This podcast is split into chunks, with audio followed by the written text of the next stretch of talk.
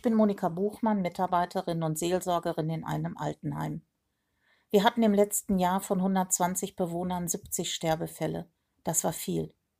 Die bange Frage bei uns allen ist, wird dieser Virus auch in unser Haus kommen?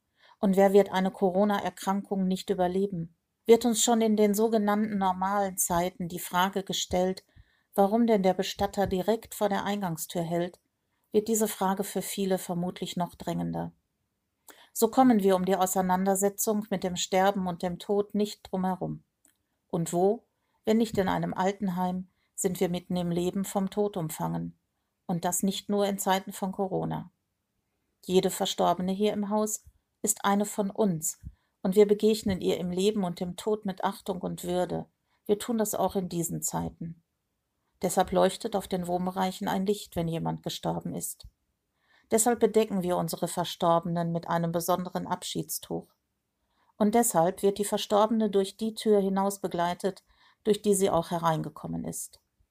Deshalb darf sich jede Bewohnerin darauf verlassen, dass wir sie auch in diesen Zeiten nicht verlassen. Passen Sie gut auf sich auf und nutzen Sie vielleicht diese Zeit zum Überlegen, was Sie sich wünschen würden, wenn Sie diese Erde verlassen.